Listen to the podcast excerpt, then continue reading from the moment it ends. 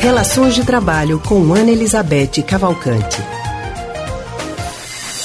Já estamos ao telefone com Ana Elizabeth Cavalcante, que é psicóloga e psicanalista do Centro de Pesquisa em Psicanálise e Linguagem CPPL.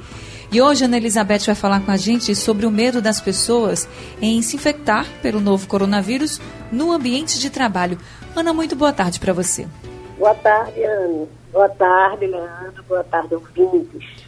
Oi, boa tarde para você também, Ana Elizabeth. Bem-vinda mais uma vez. Uma pesquisa divulgada recentemente mostra que muitas pessoas que contraíram a Covid-19 foram contaminadas no ambiente de trabalho. Para quem não pode deixar de trabalhar, o que fazer para conviver bem e não deixar o medo dominar os pensamentos, ainda mais agora, né, que as atividades estão sendo retomadas, Ana Elizabeth? É, é, você falou em conviver bem né, e não deixar o medo dominar. Eu acho que conviver bem é o bem possível, né? Porque a gente não vai achar que as, essas pessoas que estão sendo, é, enfim, indo trabalhar porque é, as suas atividades, né? É, é, as, as chamam para isso, né?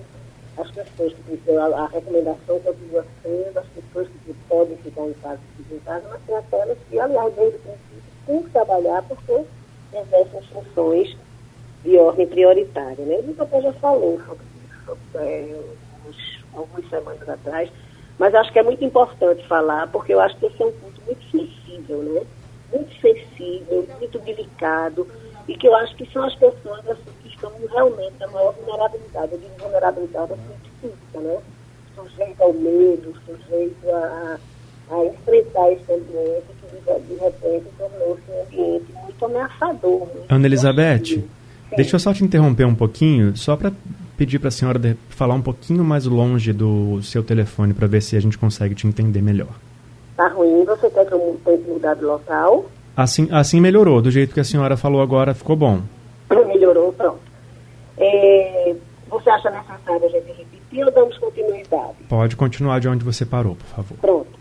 Então, eu acho que, que para essas pessoas que agora comentam, como você disse, né, aumenta o número, porque as atividades não são tomadas, né, são tomadas, é necessário né, que a gente tenha que voltar a isso que estão chamando, que estão chamando desse novo normal, né? Como é que a gente vai é, conviver agora com os vírus ainda circulando, mas tendo que ir aos poucos retomando a vida, né? Que não vai ser a vida como antes, mas vai ser a vida que pode ser é. retomada por... Ana Elizabeth, Sim.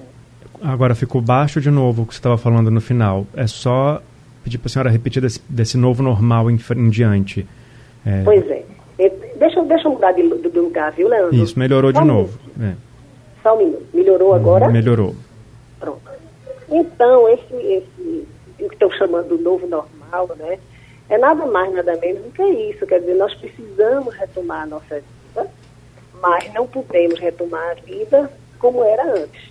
A gente uhum. vai ter que retomar a vida com algumas dificuldades, com algumas precauções e lidando, como você disse, né, da melhor forma com a ameaça que isso representa.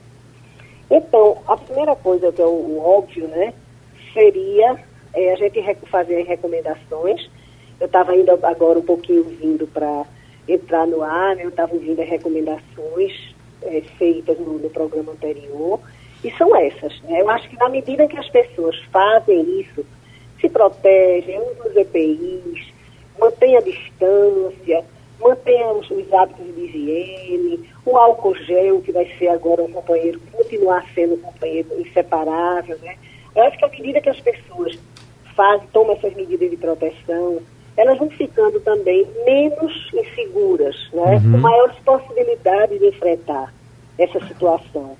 Agora, uhum. tem um ponto que eu queria chamar a atenção, que é o seguinte, veja, é claro que os EPIs, álcool gel, é, todas essas medidas de proteção, elas precisam ser fornecidas pelo, pelo empregador, né?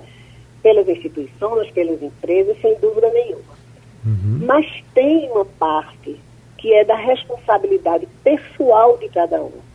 Eu acho que isso é muito importante a gente chamar a atenção agora, Né? Porque o que, é que a gente tem visto? A gente tem visto que, apesar de toda a conscientização, apesar de todas as informações, as pessoas saem sem máscara, sem respeitar a distância. Então, é, isso daí a gente não pode atribuir ao Estado, nem ao patrão, nem a nenhuma outra instância não é, que, reguladora. Existe uma responsabilidade que é nossa. Nós precisamos nos comprometer com isso. Muito importante a gente dizer isso para as pessoas que estão saindo e que estão agora retomando suas atividades.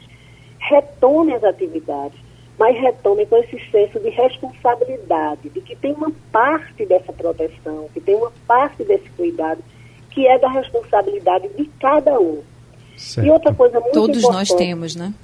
Exatamente. E outra coisa muito importante, né, Anne?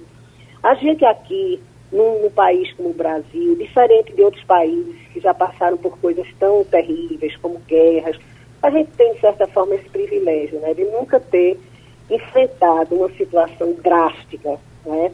E então as soluções coletivas, elas são muito, estão muito fora das nossas experiências. A gente pensa muito em si, uhum. cada um em si. Mas agora nós temos, estamos tendo uma experiência que não é possível sair dela e solucioná-la que não seja pela via das experiências coletivas, entendeu? Sim. Então, se proteger é também proteger o outro. Muito Exatamente. importante a gente ter isso na Todo cabeça. mundo tem que ter essa consciência, gente. Exatamente. A gente tem que se prevenir, porque a gente vai, a gente tem que se proteger, porque a gente está se prevenindo e também está ajudando o outro. Ana Elizabeth, muito obrigada pelas suas orientações aqui no Rádio Livre. Mais uma semana, viu? Muito Boa obrigada tarde mesmo. Boa tarde. E para todos os ouvintes. Até a próxima. Até a próxima, Até a próxima. Ana Elizabeth. Acabamos de conversar com a psicóloga e psicanalista do Centro de Pesquisa em Psicanálise e Linguagem, CPPL, Ana Elizabeth Cavalcante.